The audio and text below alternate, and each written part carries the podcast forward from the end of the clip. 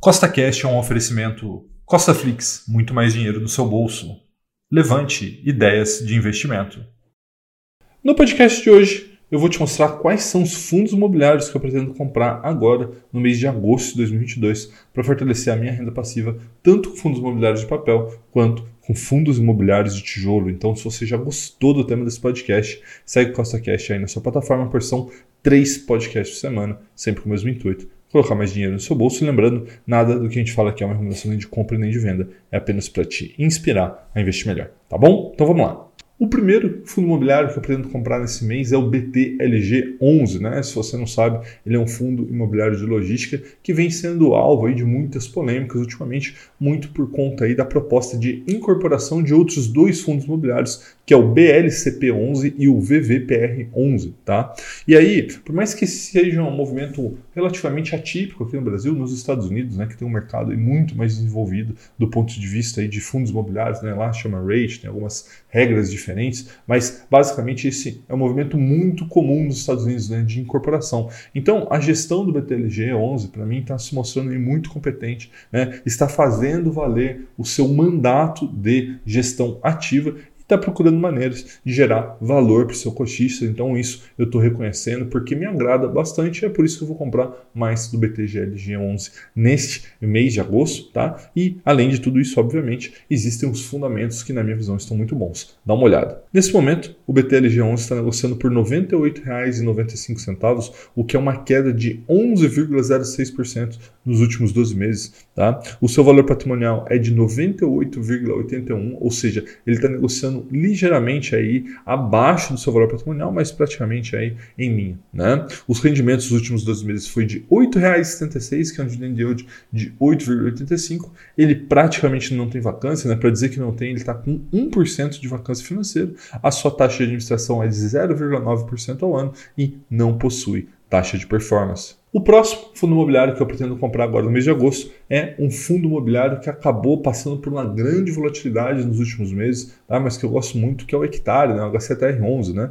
Esse é um fundo imobiliário de crédito pulverizado, né? ele possui um pouco mais de risco, mas é lógico que o maior risco também te tem uma expectativa maior de retorno e ele vem entregando ótimos resultados. Né? E o que eu gosto no HCTR11 é justamente isso, né? que é essa entrega de resultado que eles vêm. E no preço atual, para mim, faz muito, mas muito sentido. E ele acabou caindo aí por vários é, motivos né, nas últimas semanas, mas principalmente aí indicação de researches de venda. Tá? Eu falo mais sobre isso na entrevista que eu fiz com o Rafael Solegato, que é o gestor do RDM11. Vou deixar aqui para você, tá? Mas basicamente nesse momento a HCTR negocia abaixo do seu valor patrimonial e toda vez que um fundo imobiliário de papel negocia abaixo do seu valor patrimonial, a gente tem uma oportunidade. Então é por isso que eu vou aproveitar, dar uma olhada nos fundamentos do HCTR11.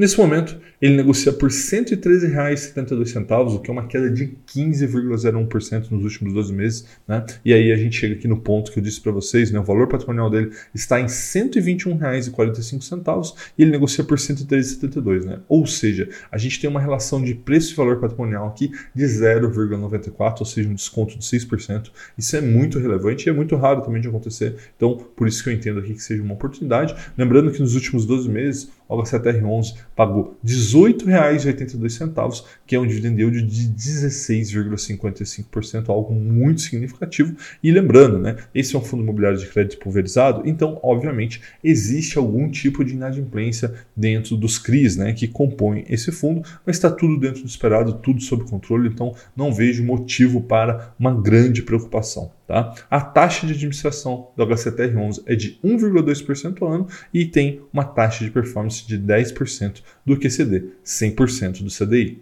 E o próximo fundo imobiliário é um que eu gosto bastante, né? E eu já pretendo comprar e venho comprando nos últimos meses, vou continuar comprando nesse mês de agosto, que é o TRXF11, né? Se você quer conhecer melhor ele, vou deixar essa entrevista aqui que eu fiz com o gestor do fundo, tá? Mas para você entender rapidamente como que ele funciona, ele é um fundo imobiliário de tijolo com 48 imóveis diferentes, localizados em três estados diferentes e alugados aí para grandes empresas como Açaí, Grupo de Açúcar, Sodimac, Extra, enfim, várias grandes empresas. E uma das coisas que eu mais gosto nesse fundo imobiliário é justamente os seus contratos atípicos, né, que trazem muita previsibilidade para nós cotistas dos rendimentos, e isso faz com que eu goste muito dele, além dos fundamentos dele que estão muito interessantes. Dá uma olhada.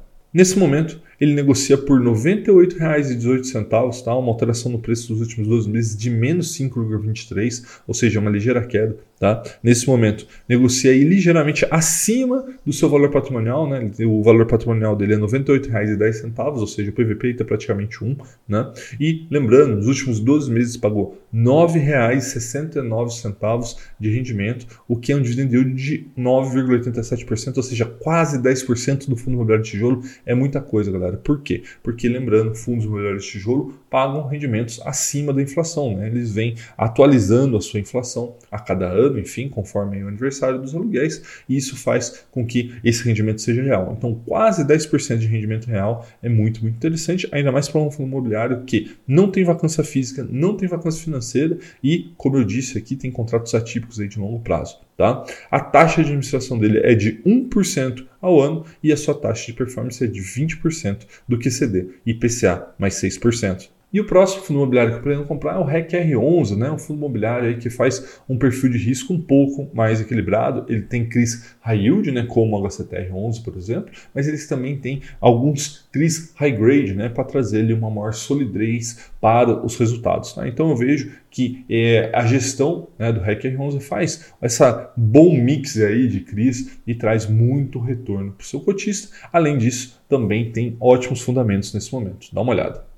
Nesse momento, ele negocia por R$ 97,41, o que é uma queda de 6,78% nos últimos 12 meses. Né? Lembrando que seu valor patrimonial é de R$ 95,45, então veja que o mercado ele realmente reconhece que a gestão do REC R11 faz um bom trabalho nesse momento pagando aí até 2% de ágio sobre o seu valor patrimonial, mas é um pequeno ágio, eu acho que está dentro aí do que se pode pagar, né? Eu acho que quando a gente começa a falar em mais de 10% de ágio sobre o valor patrimonial é algo a se pensar. Mas nesse momento aí 1,02 está bem tranquilo, tá? Lembrando que esse fundo imobiliário nos últimos 12 meses pagou R$ 14,99 de rendimento e um dividend yield de 15,39%, ou seja, muito, muito interessante. Tem uma taxa de administração de 1,2% ao ano e não tem taxa de performance.